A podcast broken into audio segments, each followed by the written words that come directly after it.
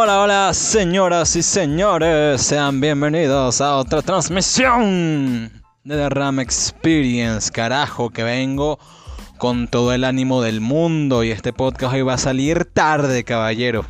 Va a salir tarde, pero no importa, de que sale, sale. De que sale, sale. Este, yo soy Rances Gines, su locutor de Ram Experience. Eh, nada más y nada menos que el mejor podcast dominical de todo el mundo de todo el mundo, de todo el universo, de planeta Tierra y de Marte también. Este es un podcast galáctico y esto es un podcast eh, increíble. De verdad que no, no, tengo palabras para describir esta huevonada. Tengo que decirles, tengo que ser francos con ustedes porque eh, entre una de las visiones, de, de, los objetivos de visión y misión de esta empresa, bien, yo tengo la sinceridad muy, muy, muy presente en este podcast. Y es que este es mi intento 8808 de grabar el puto podcast. No había podido hacer por el camotero. Primordialmente por el camotero. Bien. Para las personas que no sepan qué es un camotero. Para las personas que no, no hayan tenido la oportunidad de venir acá a México, a este precioso y pintoresco lugar del mundo, se los voy a explicar. Un camotero es un vendedor ambulante de alimentos, él vende principalmente batata, que vendría siendo el camote, y plátano. Eso es lo que vende el camotero. Esta vaina zancochada, queda así como en un punto zancochado, medio durito, y te la vende, le echa que si lechera, que es como le dicen aquí a la leche condensada, te, le echan así que si cajeta, que es como le dicen aquí al arequipe. Y prácticamente eso es lo que hace el camotero. Vende esta vaina en la calle y a la gente que está hambrienta le da su meriendita, ¿no? Todos dirán, coño, qué chévere es el, camotero, me cae bien el camotero, se escucha pana. La cosa es, la cosa es, y lo que me trae de nervios es que el camotero tiene una característica muy particular. Bien, muy particular, muy particular. Y es que él anda con un carro, ¿verdad? Un carro que tiene pegada, tiene anclada una bombona de gas, literalmente. Y tiene una cocinita, ¿no? Dentro de esta cocinita, él tiene, bueno, se manejan unos vapores allí, unos vapores, que son los que pues cocinan tanto el camote como la, como la, como el plátano, ¿no? Entonces resulta que cuando, cuando él va pasando, a modo de que los heladeros suenan así la campanita, él lo que hace es que libera un poco la presión del carro. Y cuando libera la presión de estos vapores que se encuentran dentro de su carro, de camote y de plátano, suena un silbido muy particular y muy molesto para mis oídos. Porque es una vaina entre tétrica, o sea, un sonido entre tétrico, espeluznante, pero que al mismo tiempo da arrecherita. Es una vaina como que... Uy, una vaina muy, muy, muy horrible. Creo que soné más cercano a un delfín eh, eh, muriendo, agonizando, que el camotero. Pero lo cierto es que cuando él pasa, él, él en esta presión y suena un silbido muy feo que alerta a todo el mundo y la gente dice, ah, mira, chévere, ahí está el camotero, vamos a comer camote, vamos por nuestro pedazo de plátano. Pero cuando uno está intentando grabar un podcast, uno humildemente que no tiene un, no cuenta con un espacio que digamos, no cuenta con un estudio profesional, como se dice, cuando uno está intentando grabar una de estas vainas, a la intemperie en la calle y pasa un camotero. Carajo. No se pueden imaginar lo molesto que es. Yo estaba a punto de salir y de comprarle todo el carro al camotero solamente para que se fuera. Eso o, no sé, está a punto de caer a coñazos también. Pero gracias a Dios el Señor ya se fue por su propia seguridad y por la seguridad de, este podcast para su casa lo más seguro y, ya puedo hacer, puedo hacer esta grabación con más tranquilidad, ¿no? Lo más seguro vuelve a pasar ahorita el coño madre y me vuelve a exaltar. bueno, después de explicarles todo este tema con el camotero y mi relación de amor y odio con él, voy a empezar ya más propiamente a Ram Experience. Les recuerdo que este es un programa 100% gratuito en donde cabemos todos y todas, donde no tenemos prejuicios, donde hablamos las cosas sin pelos en la lengua y hablamos prácticamente de todo lo que se me ocurra no de todo lo que se me ocurra. Yo normalmente cuando quiero y cuando puedo hablo hasta por los codos. Entonces esa es la mecánica de este programa. Nos pueden escuchar, ya saben, por la plataforma de Anchor, que es la plataforma eh, base de, de, este podcast. Pueden también escucharme por Spotify, que es esta plataforma que se adapta más para aquellas personas hipsters, ¿no? Que, les gusta reunirse así en los Starbucks, tomarse su café con su nombre, discutir sobre el capitalismo, sobre el comunismo, las cosas orgánicas. Pueden también escucharme directamente desde Pocket Podcast, que es una aplicación que en lo personal yo nunca he escuchado, pero creo que se escucha mucho en España. a propósito de, de eso le mando un saludito a Fernando Ejido y a Rubí Vélez que están en España. Por favor, esto no es un mensaje subliminal. Adóptenme, sáquenme de Latinoamérica, por favor. Sáquenme de aquí. Ya no aguanto más. Esto no es un simulacro, por favor. Sáquenme de Latinoamérica. Adóptame. Adóptame, Fer. Adóptame Ruby y escuchen esto por Pocket Podcast también. También estamos en Radio Public y también estamos en Google Podcast, que es la plataforma más accesible. Una cosita que tenía que decir con este tema de saquen, sáquenme de Latinoamérica. Es que la otra vez vi un meme. Vi un meme y, carajo, cuánta razón a veces se oculta en los memes, en los putos memes. Cuánta razón puede haber, puede contener un meme. Y es que vi un meme que decía, y no podía estar más en lo cierto, ¿no? Decía, emigrar dentro de Latinoamérica es el equivalente a cambiarte de camarote dentro del Titanic. o sea, de verdad, no hay nada más triste y no hay nada más cierto. Es prácticamente lo mismo. Por favor, sáquenme de Latinoamérica. Les recuerdo, Google Podcast, aquella gente que está en Venezuela, tú que me estás escuchando en Venezuela, sí, sí, tú, tú, tú, tú, tú, tú, tú, pendiente y se te va la luz, pendiente, tienes que renovar esa bombona del gas, tú que vives bajo el mardeto comunismo, puedes escucharme desde Google Podcast sin ningún problema. Usted solamente abre el buscador de Google, usted solamente pone The RAM Experience sin la E, nada más con la X y le va a aparecer este maravilloso programa que no es producido ni por Elon Musk, ni es patrocinado ni por Jeff Bezos, ni por Mark Zuckerberg. Esto es producido y patrocinado por este morenazo que tiene acá, o sea, yo. ¿Por qué? Porque puedo y porque quiero. Si alguien me quiere patrocinar, pues sin ningún tipo de problema, señores. Claro que sí. Este, sin más nada, sin más nada que decir, vamos a empezar este programa con el bloque de noticias del mundo.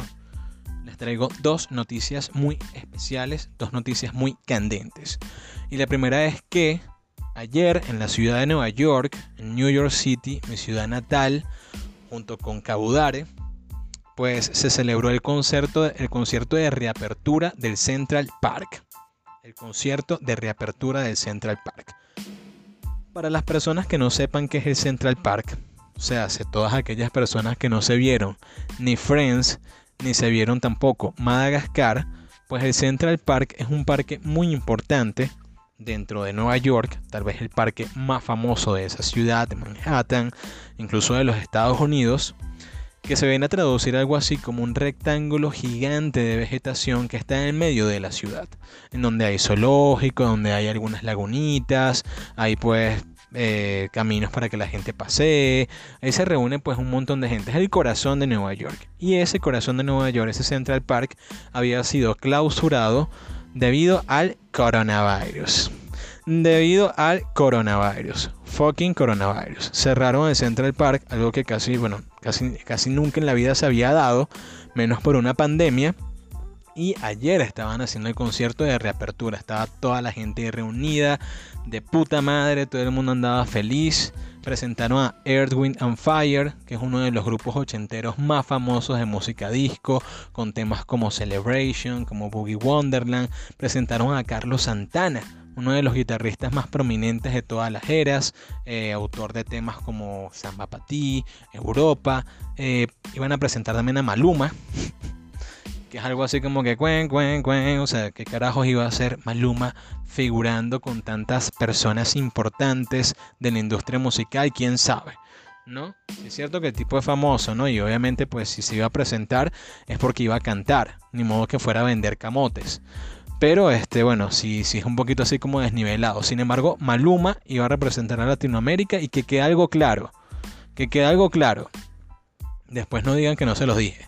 Yo no soy hater de Maluma. Yo no soy Maluma hater ni soy contra Maluma. Tampoco soy pro Maluma. A mí en realidad pues me vale mucho lo que haga Maluma. La única canción que me gusta de él es la de Mala Mía.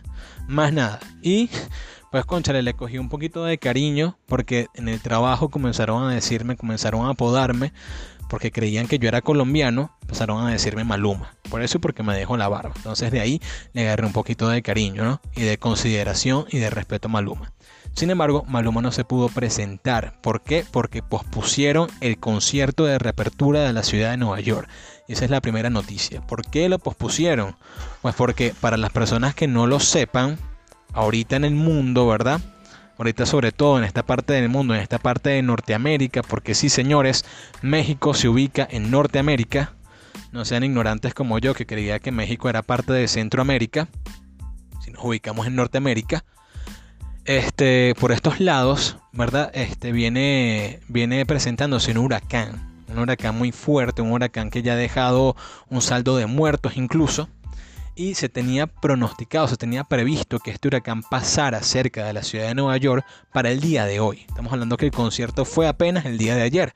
Entonces los de Nueva York dijeron, no, no pasa nada, hagamos el concierto porque de todos modos el huracán y los vientos fuertes, todo esto, la tormenta, se va a presentar para mañana después del mediodía. Entonces no hay pego, podemos aquí organizar nuestra pachanga y después todo el mundo calabaza, calabaza. Sin embargo, el huracán dijo, no, no, no, señores, eso no puede ser. El huracán dijo, ¿cómo van a hacer este concierto si hay COVID, señores? Si todavía hay COVID. Entonces el huracán se puso un tapabocas, se puso su peluca de la ira, de la furia, y decidió ir y arrasar con Nueva York. Entonces antes de que llegara el, huracán, la gente dijo, ey, ey, ey, stop this, stop this shit, tenemos que, pues, stop the concert, y lo pospusieron. Nos pospusieron, pues quién sabe hasta cuándo.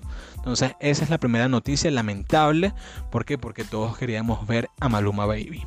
La segunda noticia del mundo es que la famosísima página OnlyFans, muy conocida, pues porque allí se monta contenido candente, se monta contenido provocativo, sensual, lanzó un comunicado muy reciente a través de sus redes sociales en donde avisa que a partir del próximo mes se prohíbe, eh, se prohíbe terminantemente eh, montar, subir a la página cualquier tipo de contenido sexualmente referente y o pornográfico. Esto es un poco cómico, sinceramente si me lo preguntan, pues porque es bien sabido que OnlyFans, las ganancias principales de OnlyFans provienen de eso precisamente, de que suben contenido sexualmente referente y o pornográfico. Entonces, que limiten esto o que ya salgan con esta advertencia de que van a banear a las personas que, se, que, que, que, osen montar este contenido es un poco como que contradictorio, ¿no? Uno se queda así como que, ajá, pero si, si no pueden hacer eso, entonces ¿de qué carajo van a vivir? Es como que un día Instagram salga y diga, a partir del próximo mes queda terminantemente prohibido que la gente monte fotos. O que TikTok, TikTok salga y diga, a partir del próximo mes queda terminantemente prohibido que la gente suba videos haciendo O sea, es prácticamente lo mismo. Entonces, ¿qué va a hacer de OnlyFans? ¿Qué va a pasar de OnlyFans? Y sobre todo, ¿qué va a pasar con todas estas mujeres emprendedoras que decidieron tomar el digno trabajo de OnlyFans? Pues ve tú a saber. Para mí, si me preguntan a mí, pues yo diría que este, lo más probable es que los dueños de OnlyFans se convirtieron al cristianismo, se volvieron evangélicos, se volvieron testigos de los nuevos días, de los últimos días, y pues ellos dijeron, llegaron a un consenso de que ya no se podían permitir tanta depravación en esa página y dijeron, no, no, no, señores, a partir del próximo mes puro contenido bíblico en OnlyFans. No mentira, esto, esto que, que acabo de decir lo último, pues me lo inventé completo. en realidad, esta última parte de, los dueños evangélicos de OnlyFans, pues es un invento. La primera parte de la noticia, pues sí es verdad. Eh, sí lanzaron ese comunicado y sí van a banear a todas aquellas personas que monten contenido pornográfico. Así que muy lamentable por todas aquellas chicas y por todos aquellos caballeros que estaban allí, pues mostrando su cuerpo. Sin embargo, OnlyFans les dijo: na, na, na, ya no tete, ya no glúteos, ya no nada. De adelante, puro la palabra del Señor. Eh, ese fue el bloque de las noticias del día. Espero que lo hayan disfrutado. Realmente pues trabajé muy duro en conjunto con mis corresponsales alrededor del mundo, alrededor de los cinco continentes para traerles esta información. Y espero bueno que, que esta información les cambie su vida y les cambie su día, junto con los datos de, sobre la labor, ¿verdad?, que lleva un camotero. Eh,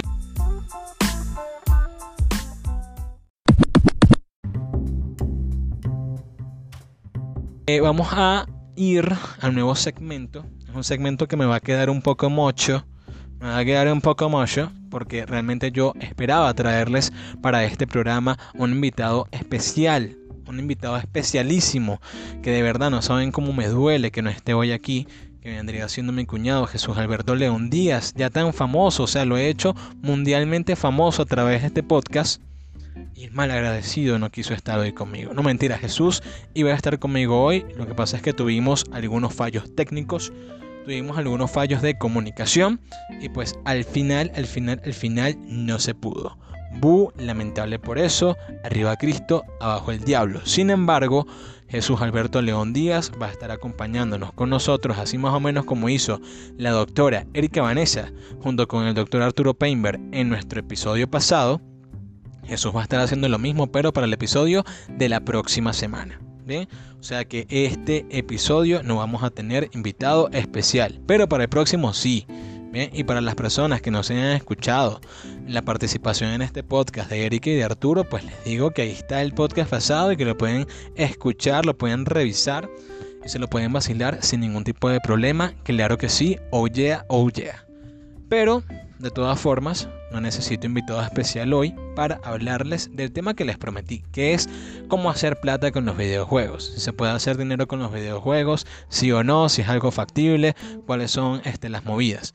Eh, les, prometí o les dije que íbamos a estar hablando bastante de Plants vs. The Undead, que íbamos a estar hablando también bastante de Axie Infinity, y sí, vamos a estar tocando ciertos temitas antes de pasar a nuestro segmento de mundo conspiranoico por cierto, María Teresa, María Teresa que nos está escuchando desde Ciudad de México, una amiga también médico veterinario, chicos, yo estoy botando la bola. Yo en vez de hacer podcast, yo debería de montar un negocio veterinario. O sea, tengo una hermana veterinaria, tengo un cuñado veterinario, tengo una amiga veterinaria, o sea, yo podría montar el negocio simplemente ser como su proxeneta. Carajo, no, no sé por qué dije proxeneta. si no tiene nada que ver, creo que el tema de OnlyFans se me metió mucho en la mente. Pero sí, sí, sí, estaría buena la idea de hacer un negocio veterinario. Pero María Teresa, tú que estuviste muy interesada con el tema de los zombies en Haití, que toqué en el programa pasado, pues hoy traigo más datos interesantes sobre ese tema en el apartado de Mundo Conspiranoico. Bien, este, ok, eso lo tendremos un poco más adelante. Pero por ahora vamos a hablar de videojuegos, vamos a hablar de cómo hacer dinero con eso. La pregunta es muy sencilla. Bien, ¿se puede hacer, sí o no, dinero con los videojuegos? Pues sí, fíjate que sí. Sí se puede hacer dinero real con los videojuegos. ¿Cómo? Pues hay una cantidad increíble, una cantidad bastante variada de cómo hacer dinero con los videojuegos. Bien, claro, hay unas formas más fáciles que otras hay unos métodos más fáciles que otros. Por ejemplo, una de las formas que, se tiene, ¿verdad? De hacer dinero con videojuegos, que, que, se tenga desde hace, esto no es algo que es desde ayer o desde antier o desde la semana pasada. Esto es algo que viene pues desde hace muchísimo tiempo atrás, desde años atrás. Es jugar World of Warcraft. Ustedes se preguntarán, pero ¿qué carajos es World of Warcraft? World of Warcraft es uno de los juegos online más famosos de todos los tiempos. Incluso eh, me parece que todavía sigue teniendo el récord Guinness mundial por ser el juego online más jugado en el mundo. Es un juego con temática medieval, con temática fantástica, o para aquellos que sean otaku, sería algo así como una temática isekai, o sea, en donde aparecen caballeros, en donde aparecen monstruos, en donde aparecen bestias, criaturas como orcos, reino, temática de magos, hadas, todo ese tipo de cosas de fantasía. Bien o menos a esa temática pertenece World of Warcraft o por sus siglas en inglés para abreviarlo WoW, ¿no? WoW, como cuando uno dice wow. Bueno, así, WoW. Resulta que jugando ese juego tú puedes hacer dinero. ¿Por qué? Porque en el juego tú puedes hacer prácticamente lo que se te dé la gana. Esa es otra cosa muy interesante de World of Warcraft. Un dato curioso es que en este juego se han llegado a cazar personas. Se han llegado a contraer nupcias personas reales, que simplemente deciden casarse y hacer la ceremonia completa en el juego. Incluso en World of Warcraft se han dado casos este, en donde se han celebrado, vamos a decirlo así, celebrado por poner una palabra, o se han suscitado funerales. Funerales, funerales ahí en World of Warcraft. Funerales reales, o sea, de gente, jugadores que se han muerto y le han querido rendir tributo, rendir tributo de alguna forma haciéndole un funeral en el juego.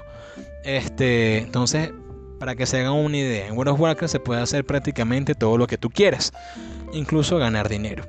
En el juego tú vas acumulando oro, vas acumulando oro del juego y mediante tú acumules oro, cuando llegues a, a cierto nivel de oro, a cierta cantidad de oro, tú puedes vender este oro a otros jugadores que estén interesados. ¿Qué se obtiene con este oro? Este oro tú lo puedes utilizar solamente dentro del juego para adquirir ítems, artículos, tokens del juego como tal. Ven que si te quieres comprar un arma, pues utilizas el dinero. Que si te quieres comprar tal cosa dentro del juego, utilizas ese oro. Para eso prácticamente sirve. Entonces, si tú reúnes una cantidad de oro considerable, simplemente la ofertas, la cotizas y habrá otra persona interesada. Esa otra persona llega a una negociación contigo, se hace una transacción económica real y pues al final te da el equivalente de dinero real al equivalente de oro que esa persona hizo en el juego. ¡Pum! Se hizo negocio. Listo. De esa forma se puede hacer dinero en World of Warcraft. Ahora es fácil, es difícil, ahí entramos en un punto más complicado. ¿Por qué? Porque tienes que ser bueno en el juego, porque tienes que conocer ciertas cosas, tienes que dedicarle ciertas horas del día al juego. Y no es algo así como que hay inflar y hacer botellas. Es algo que tienes que dedicarte, ¿no? Que tienes que ponerte. Que tienes que dedicarle una, una parte importante de tu día y de tu vida. Pero de que se puede hacer, se puede hacer. Y de que el oro de World of Warcraft se cotiza eh, con un valor mucho más alto que la moneda incluso de varios países, entre ellos pues incluyendo Venezuela, el oro de World of Warcraft vale, vale mucho más que el Bolívar fuerte, que el Bolívar soberano, que el Bolívar Goku fase Dios y Ultimate, pues es una verdad, es una verdad que da tristeza, pero es verdad, carajo. Entonces sí se puede hacer dinero con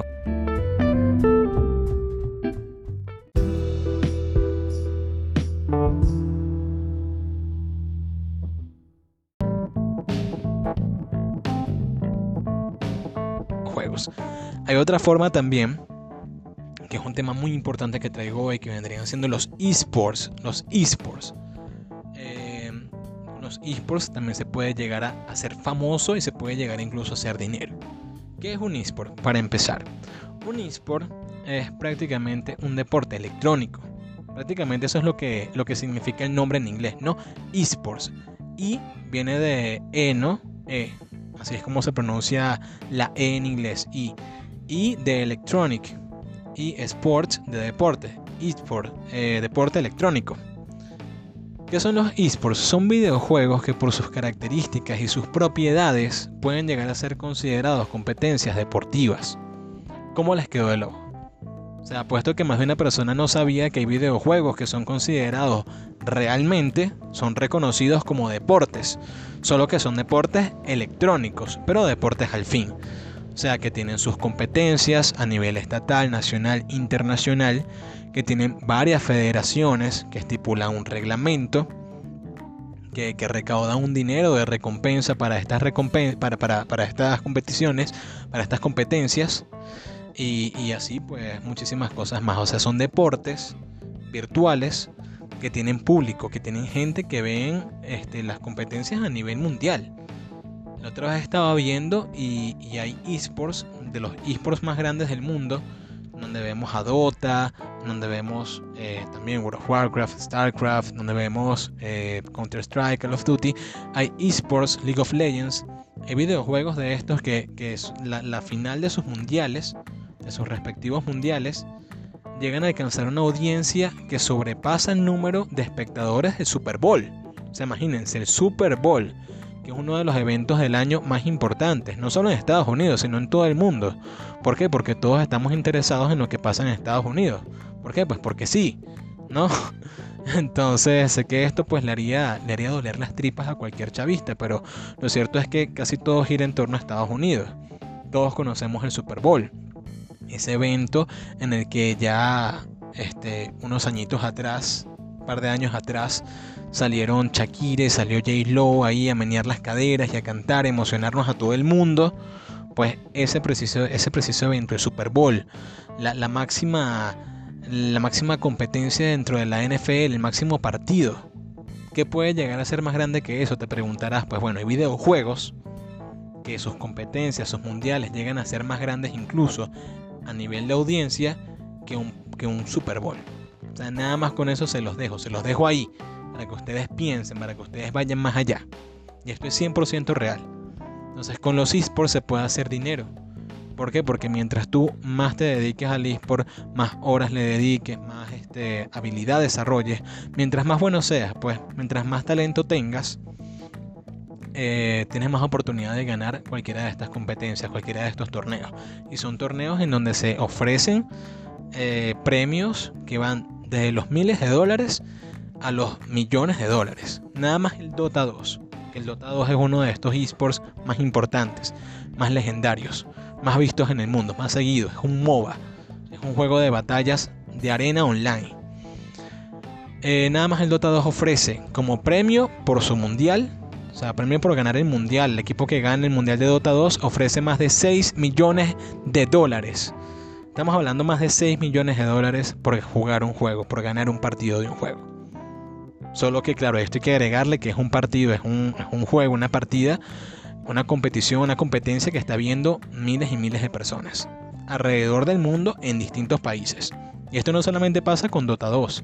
Si nos vamos al caso de Counter-Strike, que esto para mí fue de verdad una sorpresa, yo me sorprendí, yo creí que Counter-Strike había quedado en cuestión de los cyber por allá en los años 2000 ¿no? Como todavía se escuchaba Britney Spears, como todavía se escuchaban las Spice Girls, yo creí que Counter-Strike había muerto ahí, que se había quedado en los tiempos del, cyber, ¿no?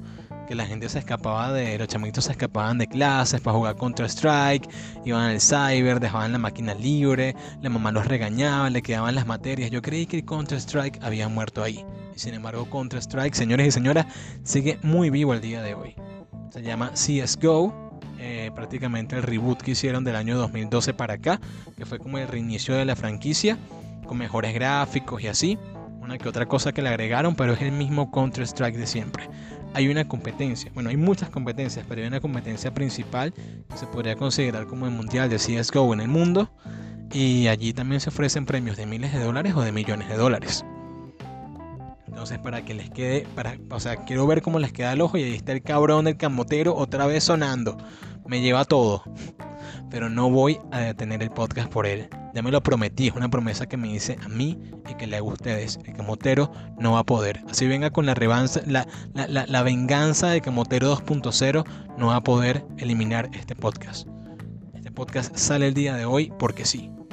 Entonces, este, con los, con los esports, como les digo, también se puede hacer dinero. Otra forma de hacer dinero con los videojuegos es mediante el stream mucha gente que no entiende qué es esto del stream, que queda así como fuera de base. Incluso yo me incluyo. Yo me incluyo, yo que estoy todavía chamo, se podría decir. Todavía no estoy ahí llegando a la, a la temible frontera de los 30, ¿no? Mis hermanas cuando escuchen esta no joda. me van a querer dar un lepe. Pero este, yo todavía, todavía no, no, no estaba así como muy ducho. No estaba todavía como muy culto, muy, muy informado acerca del tema de los streamers. Yo decía, bueno, ¿qué es eso? Es prácticamente lo mismo que un youtuber, ¿no?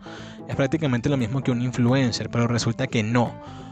Hoy en día estamos en la era digital, estamos en una era 100% electrónica, en donde el Internet prácticamente es un dios. Y esto es algo que debería salir, que sería un material muy bueno para vendérselo nuevamente a Amazon, a la serie de, de American Gods, el Internet prácticamente es un, dios en la actualidad.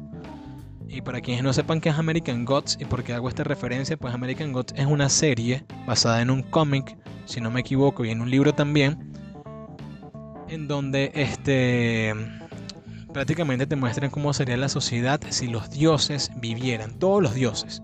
Estamos hablando de dioses celtas, de dioses nórdicos, de dioses cristianos. Es una serie donde aparece eh, Cristo, y es un dios, es un personaje, es una serie donde aparece Odín, es una serie donde aparece Hades, y donde también aparece pues este, el internet creo que también llega incluso a aparecer como un dios, cosas de la actualidad. que ya, ya han sido este, enaltecidas al punto de, de ser dioses para nosotros. Entonces estamos en la época del Internet y, ahorita todo se puede hacer por internet, absolutamente todo, incluso ser famoso, ¿no? Esto es algo que ya debería de ser conocido por todos y por todas. Entonces, antiguamente uno manejaba más que todo el término youtuber, ¿no? Para la gente que montaba videos en YouTube y se hacía famosa, como por ejemplo Dross, como por ejemplo el Rubius, como por ejemplo Auronplay, Vegeta, 777, Willy Rex y así, la Divasa. Entonces uno decía, bueno, es un youtuber, ¿no? Es un youtuber y tal, es una persona que se dedica a montar videos en YouTube y ya. Pero resulta que eso ha evolucionado. Ya no nada más existen los youtubers. Ahora también tenemos a los llamados influencers. ¿De dónde salen los influencers? Los influencers salen de Instagram principalmente, que es una de estas redes sociales ahorita también dioses prácticamente para nuestra cultura. No podemos vivir sin ello, en donde pues prácticamente uno monta fotos, monta videos también ahorita, historias, un montón de cosas y la compartes con tus amigos, seguidores, bla, bla, bla. También puedes seguir a gente famosa y así. Los, los influencers salen de eso, o sea, son gente que se hicieron famosas principalmente por eso, por la red social. Por montar fotos, por montar videos, por montar contenido. Yo no diría, pues bueno, ok, ajá, sí, influencers, sí, gente que es famosa. Eh, pero hasta qué punto puede llegar esa fama, hasta qué punto estas personas pueden hacer riqueza. Yo creo que el principal ejemplo que les podría dar serían las Kardashians. Y para quienes no lo sepan, yo sí me vi la serie Keeping Up with the Kardashians yo soy Team Courtney. No me gusta mucho Kim.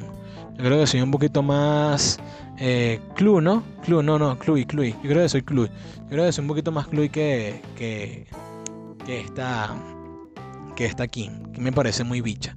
Pero lo cierto es que las Kardashian son el perfecto ejemplo de unas influencers. O sea, esas tipas han hecho una cantidad de dinero que te cagas, una cantidad de dinero inimaginable solamente por publicar fotos.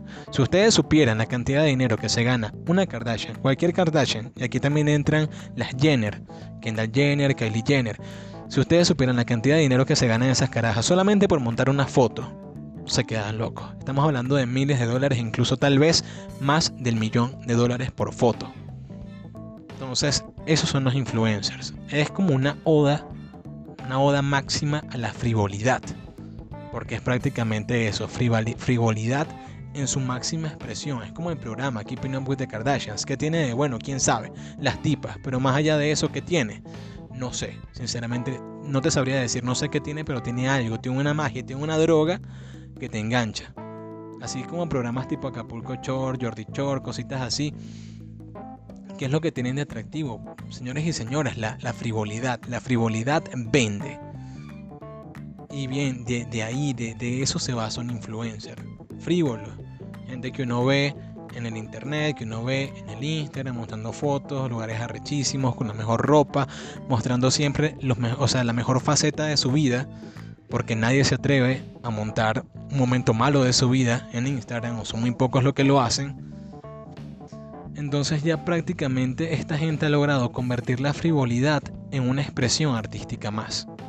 Y además de los influencers, además de los youtubers, están los TikTokers, que ahora son los que se han vuelto famosos montando videos en TikTok, bailando, cantando canciones, que si me preguntan la mayoría lo hace mal, la mayoría lo hace terrible.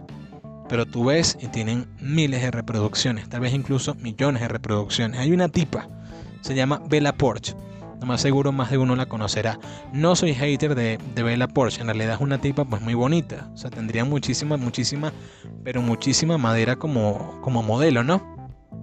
Pero la tipa alcanzó un estrellato a nivel internacional solamente por montar un video en donde, en donde pues, no sé, hace como una especie de lip sync.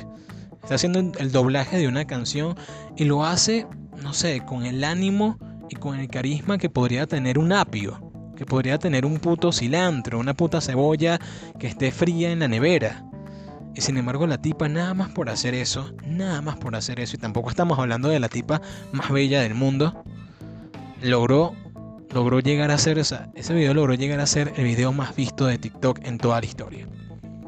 Llegó a ser una cantidad de dinero que probablemente muchas personas no lleguemos a ver en toda nuestra vida. Y vamos al tema también de los streamers. Los streamers no son ni como los youtubers, ni como los influencers, ni como los tiktokers. Los streamers son gente que se dedica únicamente a jugar videojuegos, o sea, son gamers. Que, carajo, o sea, creo que para este podcast tengo que hacer muchas pausas. Realmente, realmente se está convirtiendo en un podcast muy difícil para mí, porque yo solamente me imagino a Erika, yo solamente me imagino a Melissa, mi mamá, escuchando este podcast. Y yo creo que con la cantidad de palabras técnicas o extrañas que estoy diciendo referente a estas cosas, ellas no van a entender ni pío. O sea, yo creo que si uno dice gamer, es más fácil que lo relacionen a un gay que, una persona que le guste jugar videojuegos, ¿no? Entonces, este, resulta que un gamer es eso, pues una persona que le gusta jugar videojuegos. Y los streamers son gamers que suben contenido generan contenido a diversas plataformas, llámese YouTube, llámese Facebook, llámese Twitch, y pues su, contenido es jugar un videojuego, simplemente montar el gameplay, que es ellos jugando un videojuego en específico, o incluso mostrarse ellos mismos mientras juegan ese juego, sus reacciones, sus comentarios, cosas que quieran comentar de su día a día y esto es algo que podrán entender las personas que escuchaban antiparabólicos y que se vacilaron nuestra entrevista especial con el Talkmaster, que es un streamer mexicano. Nos está explicando más o menos cómo es todo este mundo, del gaming, de Twitch, cómo son las ganancias, así asado. Y estamos hablando de un streamer pequeño, estamos hablando de un streamer que apenas está comenzando y que ya ha logrado amasar cierta cantidad de dinero. Simplemente por eso, por jugar estamos hablando que está jugando que aproximadamente unas 8 horas a la semana. Entonces sí se puede hacer dinero con eso. Simplemente jugando y que otras personas te vean. ¿Cómo se puede hacer? Pues hay distintas formas. Hay muchas mujeres, hay muchas mujeres que se van como por el camino fácil, pues. Y que, y que no necesariamente tienen un talento para jugar, pero si tienen ciertos atributos físicos, bien, que suelen ser atractivos para los hombres sobre todo. Entonces estas chicas aparecen haciendo sus streams con ropa mínima, ropa casi inexistente, aparecen haciendo pues ciertas caras, ciertos movimientos, como lo diría OnlyFans, ¿no? Sexualmente sugerentes y este ya con esto logran tener un público, logran tener gente que las vea y logran tener gente que se suscriban a su canal. Que esta es una de las primeras formas de ganar dinero haciendo stream, ¿no? Que es que consiga suscriptores.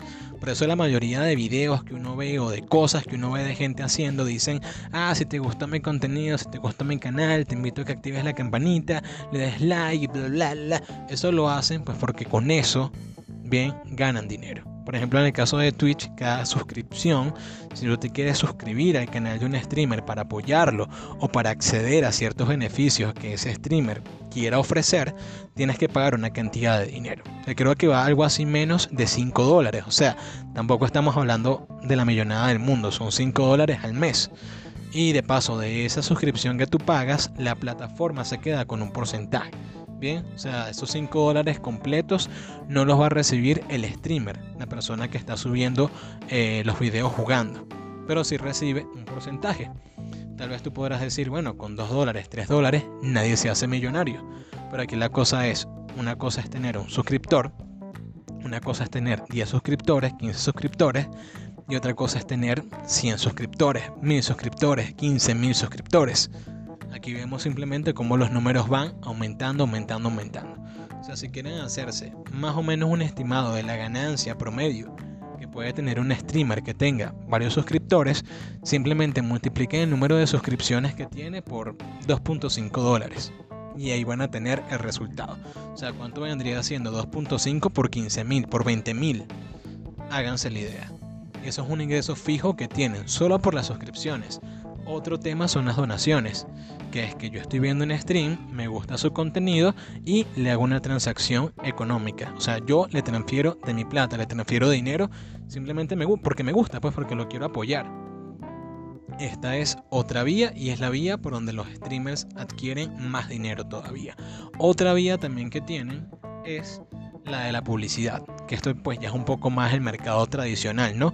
Yo soy una marca, oferto un producto, oferta un servicio X, me intereso en tu contenido porque tu contenido le interesa a más personas, hacemos un acuerdo, te pago determinada cantidad de dinero para que tú publicites, hables o muestres mi propaganda, mi servicio, mi producto.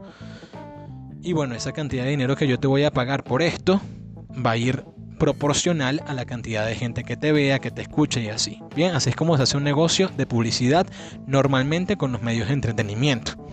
Entonces, si se ven, no hay una forma. O sea, si lo ven, si lo piensan, no hay una forma. Hay muchísimas formas de hacer dinero con los videojuegos. Entonces, que esto lleve a la reflexión de que los tiempos han cambiado, papá. Los tiempos han, han cambiado, para bien o para mal. Todo ha evolucionado y todo ha ido de la mano del Internet, del santo Internet y de la santa tecnología.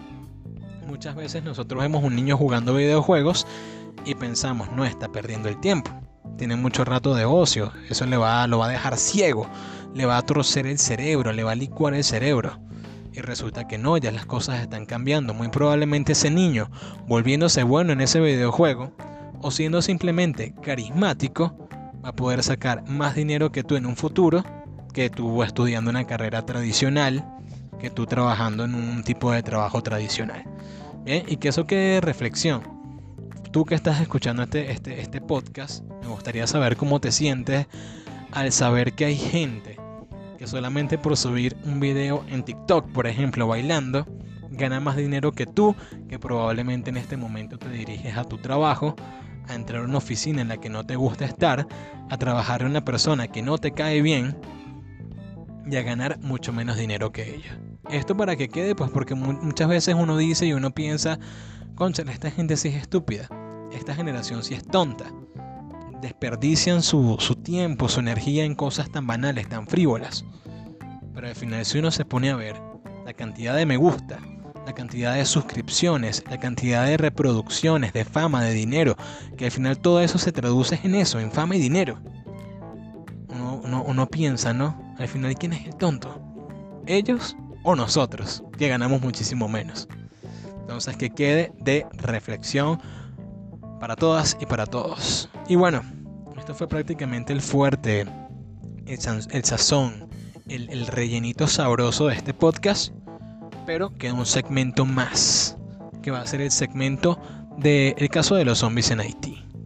Bien, para lo cual vamos a hacer un corte rapidísimo.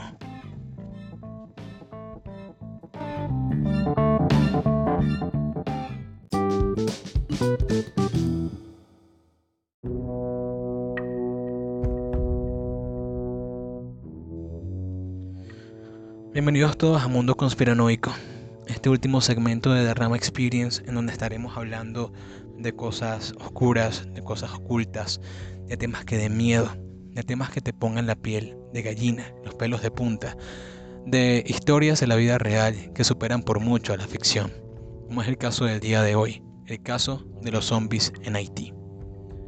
Antes de hablar como tal de los zombies en Haití, tengo que contarles de dónde sale este término, de dónde sale la palabra zombie. La palabra zombie, este término, esta figura del zombie, sale principalmente de un tipo, George A. Romero.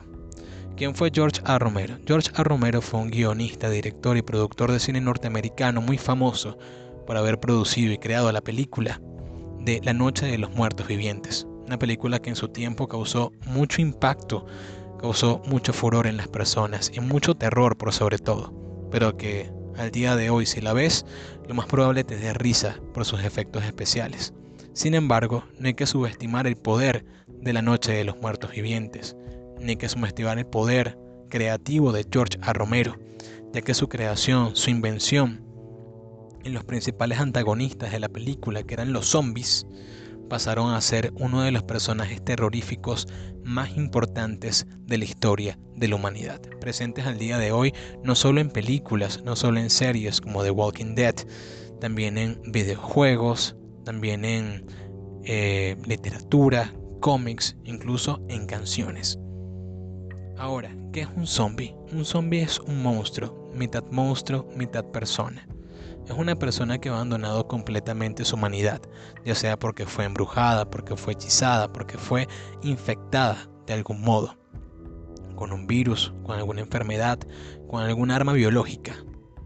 Y prácticamente se entrega a un solo propósito, a una sola motivación, comer carne humana, devorar carne humana hasta los huesos, cerebros. Eso es lo que es un zombie, un ghoul salido de las peores pesadillas que una persona pudiera tener. Un personaje del cual temer y del cual esconderse. ¿Qué es lo que hace aterrador a un zombie? Lo que hace aterrador a un zombie y lo que lo hace fascinante al mismo tiempo es que en la mayoría de las películas que los vemos, en la mayoría de las producciones en donde aparecen, su capacidad de, de propagación, de reproducción, eh, la capacidad que tienen los zombies para convertir a más personas en zombies es increíble, lo cual los, los, los termina haciendo una amenaza a nivel global. No es lo mismo que te ataque un zombie a que te ataquen 10, 15, 20 o a que te encuentres rodeado de una horda de ellos. Además de eso, los zombies poseen una fuerza sobrehumana y no poseen casi puntos débiles. Además de que el daño que les realices prácticamente no va a repercutir en ellos de ninguna forma, a menos de que comprometas a su cerebro. Todos sabemos que no puedes dejar que un zombie te atrape, no puedes dejar que un zombie te muerda o te aruñe, ya que vas a ser automáticamente contaminado. Sin embargo, esta imagen del zombie esta imagen del zombie levantándose de su tumba, apartando su lápida, rompiendo el ataúd y saliendo en busca de cerebros humanos, está bastante alejada de lo que es el zombie en la vida real, o de, que, o de lo que son los zombies en Haití, que es el tema que nos reúne el día de hoy. ¿Qué son los zombies en Haití? ¿Hay en realidad zombies en Haití? Sí, sí hay zombies en Haití. Y es prácticamente lo mismo que les he dicho, obviamente, quitando algunas cosas, como por ejemplo el deseo de comer carne humana. Pero los zombies en Haití existen, y son prácticamente personas que han abandonado completamente su humanidad, su inteligencia, su capacidad de raciocinio, sus sentimientos, sus valores, sus motivaciones, todo. Y han sido convertidos en zombies, han sido convertidos en esclavos. ¿Qué propósito tiene crear un zombie y cómo lo hacen? Pues todo eso tiene que ver con la brujería. Como la mayoría de ustedes lo saben, Haití es uno de los países en el mundo en donde más brujería se hace, en donde más cosas ocultas se mueven, rituales satánicos, rituales paganos. Así como existe un proceso llamado vudú, que es una de las brujerías más temibles y poderosas que prácticamente consiste en dominar la voluntad de una persona a distancia por medio de un muñeco. Existe otro proceso igual de oculto, igual de oscuro, igual de terrible, que se llama el proceso de zombificación. En el proceso de zombificación, proceso que solamente pueden llevar a cabo los brujos más experimentados, más viejos, más duchos en la materia y más malvados también, prácticamente se busca eso, convertir a una persona en un esclavo, hacer que una persona se deshumanice completamente. Todo esto mediante un ritual que lleva días, que se tiene que hacer cuando la luna está en determinada posición, está en determinado punto en el firmamento, que se tiene que hacer consiguiendo varias cosas, incluso consiguiendo varias pertenencias de la persona que quieren zombificar que se tiene que hacer por sobre todo consiguiendo una peligrosa y poderosísima toxina que se encuentra en el reino animal, que se da más que todo en una especie en específico de pez globo. Los brujos extraen esta toxina eh, que está en el pez globo y la utilizan para el proceso de zombificación. Prácticamente gracias a esta toxina es que se logra inducir a la persona un proceso físico-químico que hace que quede en un estado catatónico. En un estado catatónico, pero que aún se pueda mover, que aún pueda realizar acciones, que aún pueda realizar trabajos en contra de su voluntad. Ese es el motivo de que creen los zombies en Haití, de que los brujos realicen estos procedimientos.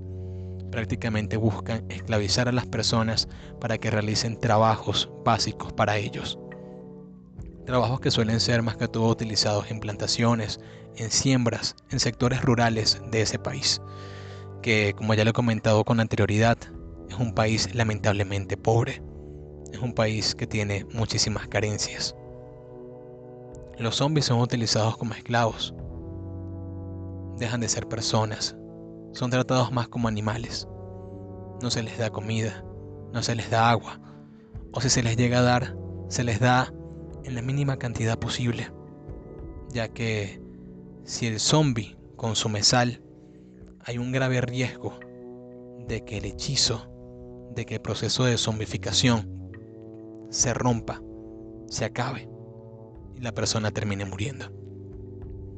La toxina es tan fuerte que incluso se han dado casos en donde personas ya muertas han sido levantadas de sus tumbas para trabajar y para ser esclavos. Incluso se conoce el caso de muchas personas en Haití que después de años y años de haber, de haber estado desaparecidos, de haber sido declarados muertos incluso, aparecen. Y resulta que la razón de su desaparición siempre fue haber sido secuestrado por un brujo, de haber sido convertido en un zombie. Este caso es 100% real. Como les digo, estos casos están 100% documentados. Los pueden buscar en Wikipedia, los pueden buscar en YouTube. Incluso hay una película muy impactante y muy recomendada de mi parte que se llama La serpiente y el arco iris, en donde este tema de la zombificación en Haití se toca más a profundidad, junto con el tema político, económico del país, donde podemos ver la corrupción que incluso hay relacionada a este tema de la trata de los zombies, de la trata de esclavos y de la trata de gente. Gente que puede estar viva o gente que puede estar muerta. Otro dato interesante y curioso de este tema de los zombies es que una vez consumido el brebaje, una vez consumida la pócima de zombificación, la toxina del pez globo puede ser tan pero tan fuerte que los signos vitales de la persona disminuyen a un punto tal en donde está más cerca de ser un cadáver que de ser un ser humano vivo. De ahí sale el término muerto viviente. Esto fue The Ram Experience, mundo conspiranoico. Espero que les haya gustado, que lo hayan disfrutado y recuerden, nos veremos acá en una nueva ocasión.